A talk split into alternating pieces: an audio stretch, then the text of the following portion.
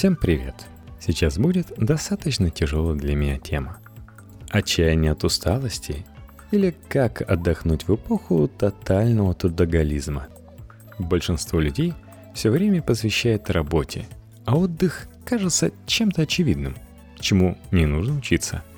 Немецкий философ Йозеф Пипер не согласен с таким подходом. В своем труде «Досуг. Основа культуры» он обстоятельно разбирает – Почему между выходными и отдыхом нельзя ставить знак равенства и что необходимо, чтобы действительно набраться сил? Аргумент ученого прокомментировала американский блогер Мария Попова. Теория и практика публикует перевод этого материала. Текст Ксении Донской.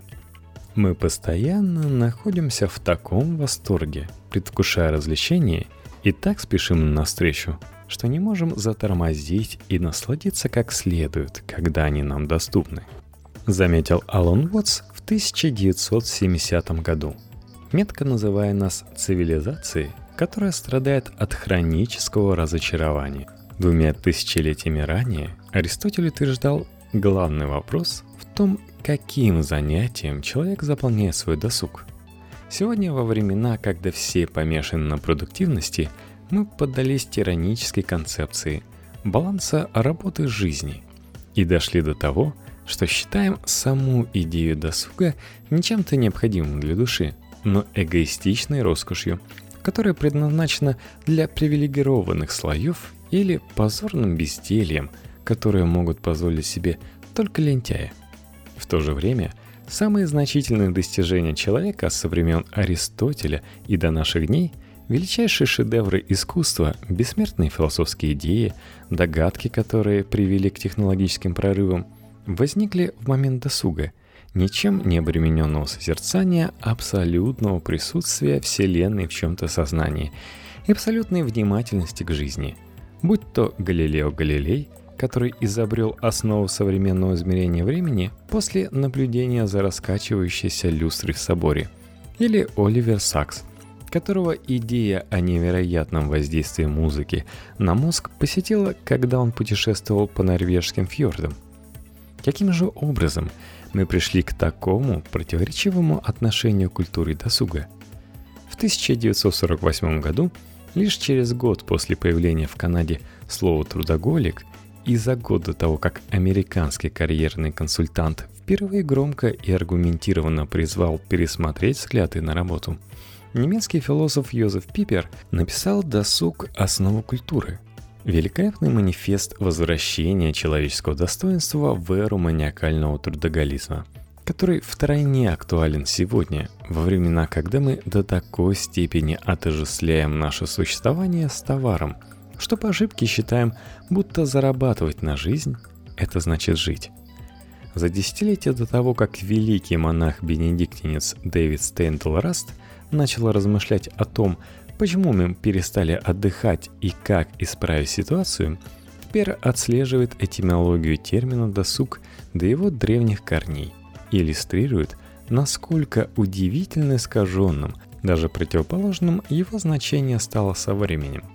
От греческого слова «досуг» произошла латинская «школа», а она, в свою очередь, дала нам английское «school», Наше образовательное учреждение, которое сейчас готовит детей к индустриализованному конформизму на всю жизнь, когда-то планировалось как мекка досуга и созерцания. Пипер пишет, Исходное значение концепции отдыха практически забылось в современной культуре постоянной работы без передышки. Чтобы действительно понять суть досуга, мы должны противостоять противоречию которое появляется из-за нашего избыточного внимания к миру работы. Сам факт этого различия, нашей неспособности восстановить исходное значение досуга, поразит нас еще больше, как только мы поймем, как обширно распространилась противоположная идея работы и как она подчинила себе все человеческие действия и все человеческое существование в целом. Пипер отслеживает происхождение парадигмы слова «работник» до греческого философа-киника Антисфена, друга Платона и последователя Сократа. Как пишет Пипер, будучи первым, кто приравнял труд к добродетели, он стал и первым трудоголиком. Как этик независимости, антисфен не испытывал никаких теплых чувств к праздничным обрядам, которые он предпочитал атаковать просвещенным остроумием. Он был врагом мус.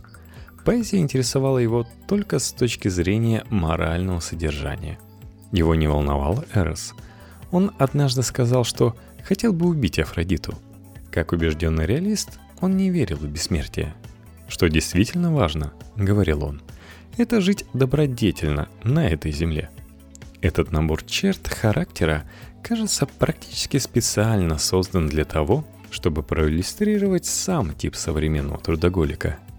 Работа сегодня включает физическую работу, которая состоит из неквалифицированного и технического труда, и интеллектуальную работу, которую Пипер определяет таким образом.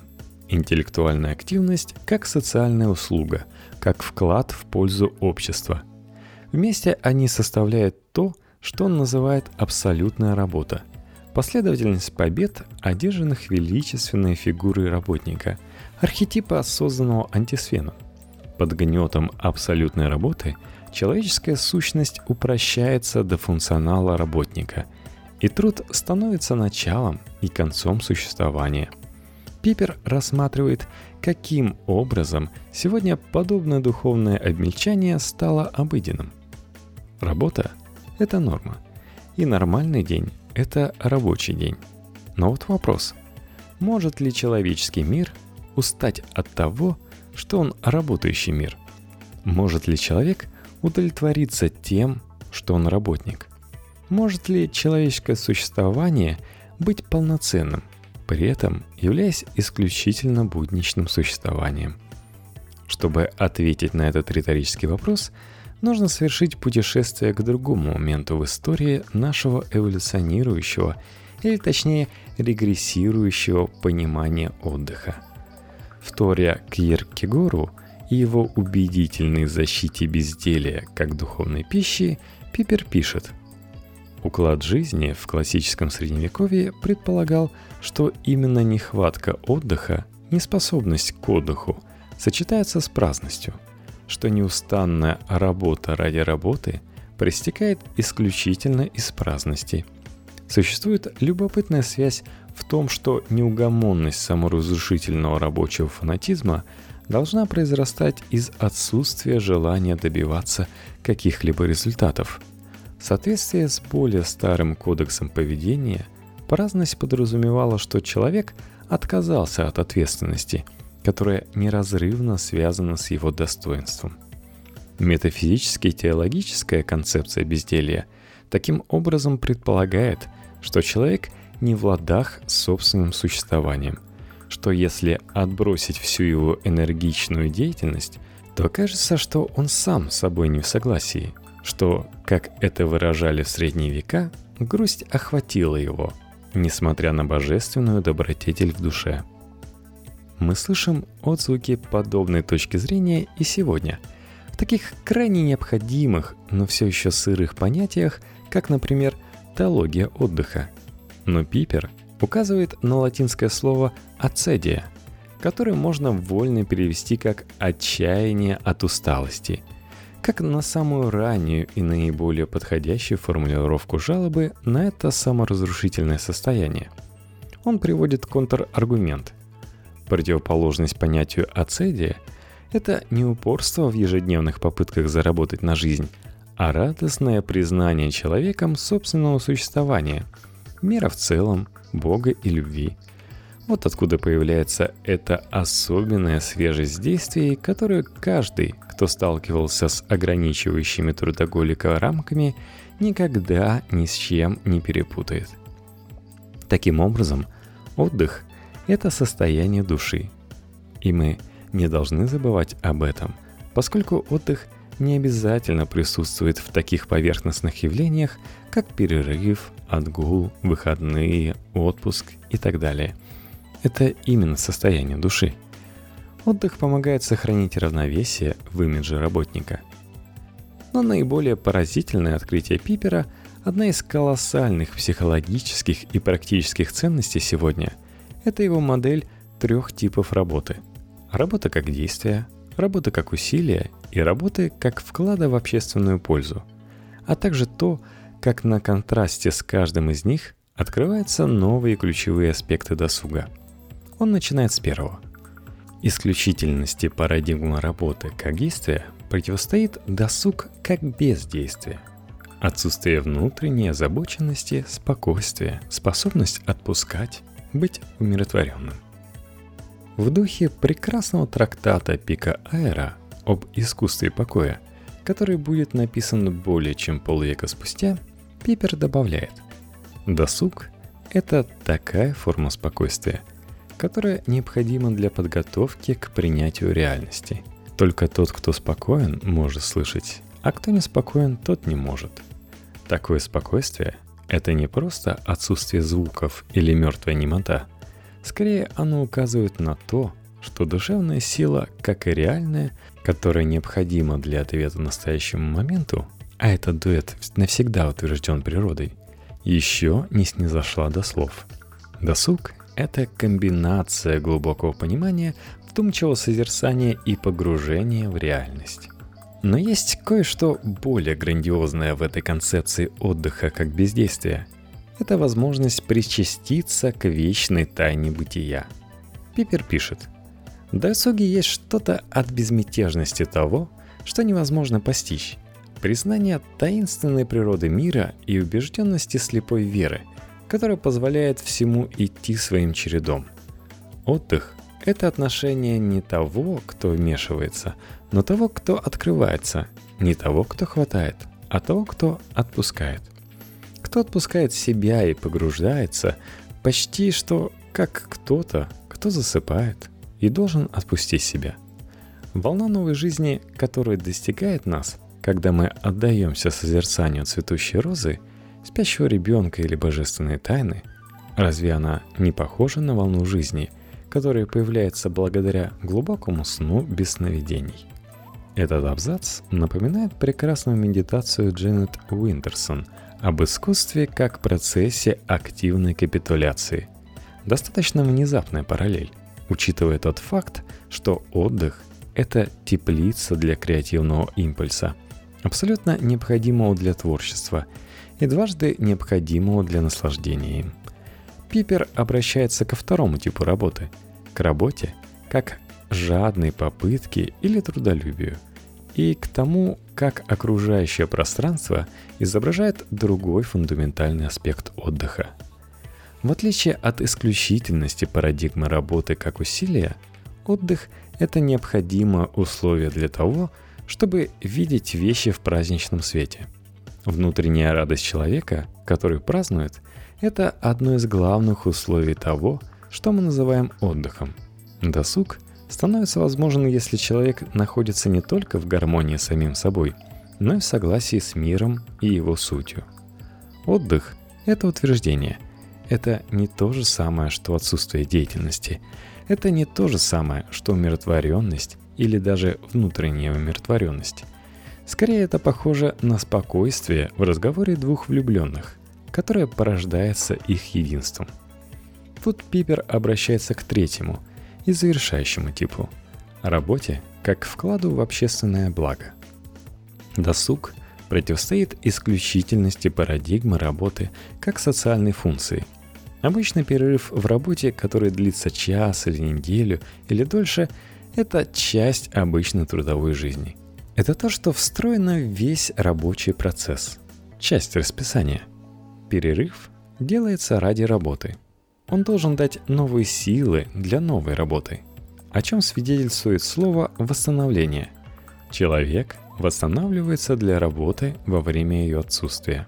Досуг перпендикулярен уважению к рабочему процессу. Отдых существует не ради труда – Неважно, как много новых сил получает человек, который возобновляет работу. Отдых в нашем понимании нельзя обосновать физическим обновлением или даже ментальным восстановлением для появления новой энергии для дальнейшей работы. Если кому-то нужен отдых лишь для восстановления, то он никогда не испробует его подлинный плод – глубокое восстановление, которое происходит благодаря глубокому сну – по словам Пипера, вернуть отдыху его высокую цель значит вернуть нам нашу человечность. Понимание этого все сильнее требуется сегодня, во времена, когда мы говорим о каникулах, как о цифровом детоксе, последствием чего становится то, что мы пытаемся избавиться от зависимости, но в то же время усиливаем свое желание еще более рьяной цифровой интоксикации и обречены на нее после возвращения. Он пишет, отдых не оправдывается тем, что работник функционирует в свое рабочее время без перебоев и с минимальным простоем, но тем, что работник остается человеком. И это значит, что он не исчезает в раздробленном на рабочие дни мире своих ограниченных будничных обязанностей, но вместо этого сохраняет способность воспринимать мир в целом, и значит воспринимать себя как существо, которое направлено на ценность бытия. Вот почему способность отдыхать – это одна из главных душевных сил людей – как дар созерцательного самопогружения в бытие и способность поднимать настроение весельем, способность отдыхать – это способность выйти за пределы работающего мира и получить в награду контакт с теми сверхчеловеческими дающими жизнь силами, которые могут вернуть нас обновленных и вновь живых, занятой мир работы. В отдыхе настоящий человек находит спасение и защиту – потому что территория просто человека остается позади. Но требование предельного усилия проще понять, чем требование полного расслабления и отстраненности. Даже несмотря на то, что для последнего не нужно прикладывать никаких усилий. В этом парадокс, от которого зависит обретение отдыха, одновременно человеческого и сверхчеловеческого состояния. Возможно, именно поэтому когда мы берем настоящий отпуск в полном значении holiday, в переводе с английского холли, святой священный day день, момент, отмеченный святостью, священный период передышки, наше чувство времени совершенно сбивается. Забывшие о рабочих часах и освобожденные, пусть и не навсегда, о тирании расписаний, мы можем почувствовать жизнь такой, какая она есть – с полным отливом и динамичным течением. Подчас медленным и шлаковистым, как тихие минуты, которые вы проводите нежесть в гамаке с хорошей книгой. А иногда быстрым и горячим, как танцевальный фестиваль под летним небом.